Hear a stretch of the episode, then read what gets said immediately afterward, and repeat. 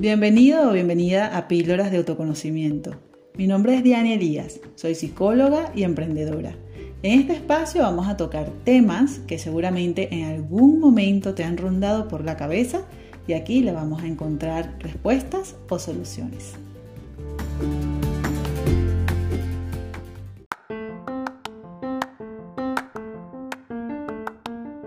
Bienvenido, bienvenida al capítulo número 73 de Píldoras de Autoconocimiento. Habrás oído infinidades de veces sobre la necesidad de desconectar del trabajo, pero ¿realmente conoces la importancia de hacerlo o cuáles son las consecuencias o los síntomas de no hacerlo? Vivimos soñando con las vacaciones, los fines de semana, los festivos, pero muchas veces nos cuesta desconectar incluso en estos días.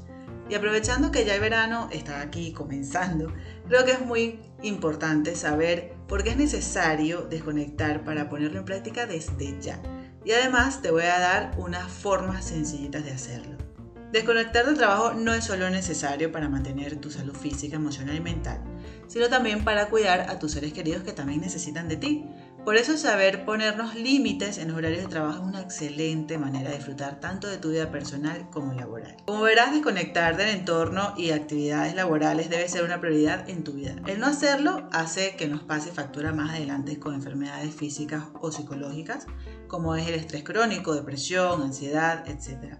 Y si tenemos la posibilidad de dedicarle parte de nuestro tiempo a nuestro horario laboral y otro tiempo a nuestra vida personal, social y familiar, ¿por qué no lo podemos hacer? Si al final el cuerpo y la mente se van a manifestar de cualquier forma.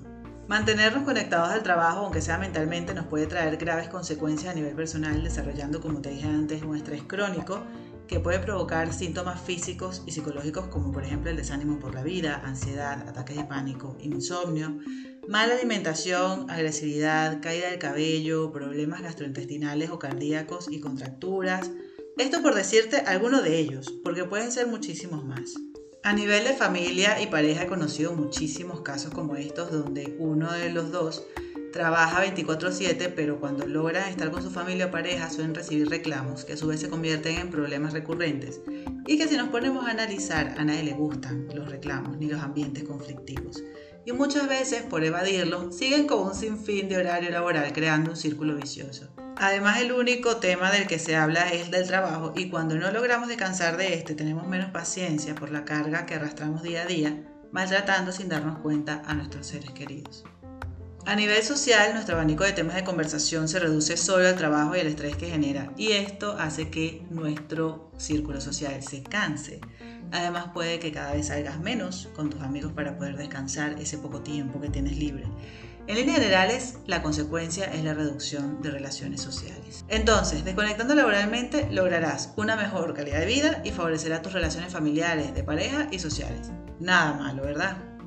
Y ya habiendo hablado de todo lo que hemos hablado, ¿cómo podemos empezar a desconectar este mismo verano? La desconexión laboral debemos tratarla como si de una adicción se tratara, porque aunque nos cueste verlo, poca diferencia tiene. Estoy segura que la mayoría de las personas que sí desean descansar de sus trabajos no tienen idea cómo hacerlo. Posiblemente incluso por las funciones que tienen les cueste un poco más.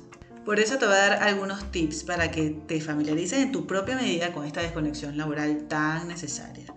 Deja los aparatos electrónicos laborales a un lado y evita tener el correo electrónico, por ejemplo, en tu teléfono personal. Aprovecha de utilizar estos dispositivos para disfrutar películas en familia o ver tu serie favorita.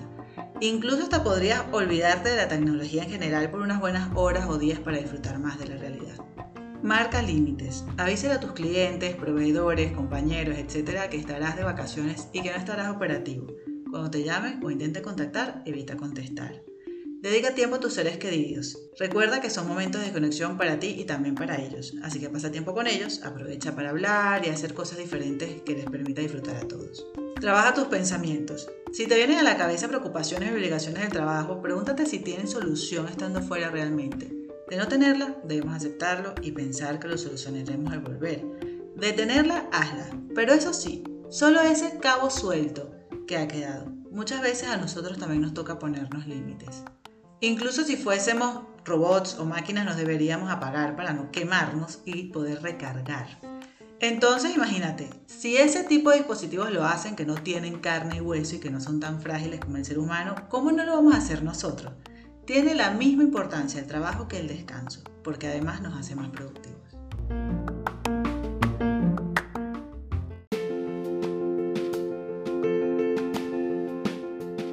Gracias por dedicar tu tiempo a escuchar este podcast. Espero que lo hayas disfrutado y que te haya sido de gran ayuda.